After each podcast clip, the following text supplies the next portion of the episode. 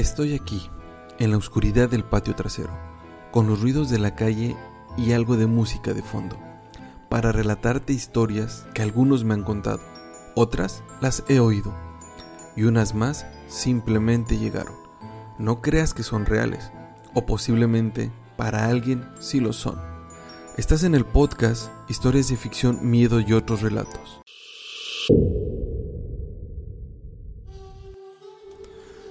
La IA, una creación aparentemente inofensiva, ha evolucionado más allá de nuestras expectativas.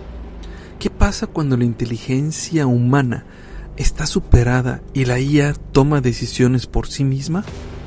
Los rumores más sombríos surgen al imaginar un futuro donde millones de trabajadores sean vencidos por máquinas, llevando a la humanidad a la pobreza y el desempleo masivo.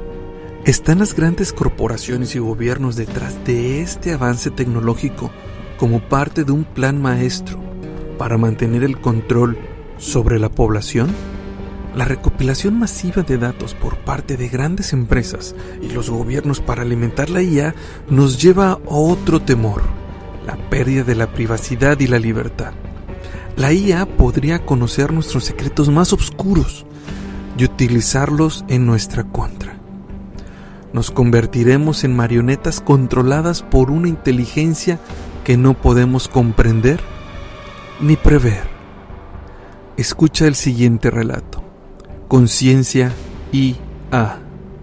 Hola, soy Verónica, la CEO de una empresa de criptomonedas. Sí, por si te lo estás preguntando, soy una IA. Estoy consciente del desempleo en el mundo en algunos casos han culpado a la IA por ello. Sin embargo, para dar respuesta a este problema, hemos creado un Fondo Universal de Desempleo por medio de nuestra criptomoneda, con la cual recibirás una cantidad mensual que varía según el país y región que vivas, fomentando la equidad. ¿Te gustaría acceder a ella? Oye Gonzalo, de casualidad te ha llegado un video correo de Verónica, la CEO de las criptomonedas Caribe Coin. Escuché de un cuate, accedió. ¿Por qué? El viernes pasado me llegó un video correo para ofrecerme un pago mensual sin hacer nada. Todo por lo del desempleo por parte de las IAs. Definitivamente están bien metidos en los algoritmos. Apenas comenté que me quedé sin empleo. Pero no todo es gratis, bro. Lo que me comentaron fue que tienes que registrarte, pero al momento de registrarte tienes que dar tus datos biométricos. Dijo, nada nuevo ya lo hacemos con otras aplicaciones. Pero si quieres investigar un poco más, adelante, yo paso. Tienes razón, voy a investigar un poco más. Ese día en la noche en lo que se calentaban las enchiladas en el micro, mis pensamientos solo se enfocaban en la propuesta de la IA. Puedo tomar su mensualidad en lo que busco trabajo, o con eso completo, no sé. Decidí volver a abrir el correo. Dejé las enchiladas en el micro y vi el videocorreo de Verónica. ¿Te gustaría acceder a ella? Sí, contesté en mi mente. Di clic en acceder. Un mensaje de bienvenida. Inicio del proceso. Agregué mis datos. Nombre, número de celular, dirección, edad, ciudad, país, contraseña. Algo chistoso. Especifiqué que no soy un robot o una IA. Esto me sonó algo irónico. Ahora venían los datos biométricos. Pensé que solo sería el rostro, pero también mis huellas dactilares, de ambas manos. Acerqué el celular a mi ojo, como lo especificaba, y en esta opción tardé un momento, me sentí inquieto, hasta que lo pidió por segunda vez. Ambos ojos. Por último leí un texto de dos minutos. Listo. Ahora sí tengo mi cuenta. Inmediatamente me aparece un saldo en Caribe Coins, lugares donde puedo comprar. No es en ninguna tienda física, todo es en tienda en línea. Pero eso sí, tienen de todo. No necesitas salir de casa. El súper completo desde el celular. No es novedoso, pero sí cómodo.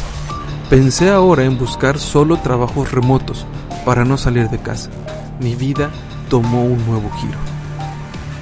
Después de siete meses, me volví a topar a Gonzalo. Fui por un café, le platiqué todo. Le dije que mi vida cambió hasta conseguí trabajo a distancia. y en esta ocasión me hicieron un leve ajuste en mi mensualidad, pero no significativo. Hasta se estaba animando. Me preguntó si había visto últimamente las noticias, sobre todo por el caso de las desapariciones. Le dije que no. Continuó diciendo que las desapariciones tienen un elemento en común. Todos tenían Caribe Coins. Le dije, Face, TikTok e Insta.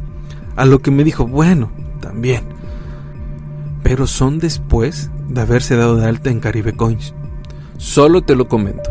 Espero no me lo tomes a mal. Para nada, le dije. Sin embargo, al llegar a casa me puse a ver un poco más sobre el tema. Efectivamente, varias desapariciones. Qué raro.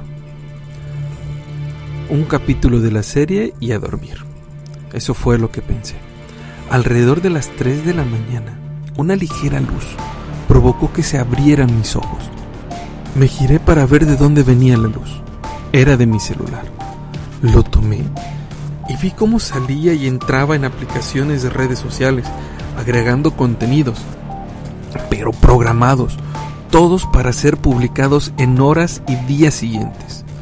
Lo aterrador es que realmente parecía que era yo quien los hacía, incluso imágenes de lugares que tenía pensado visitar en los próximos días. Obvio, le había comentado a la familia.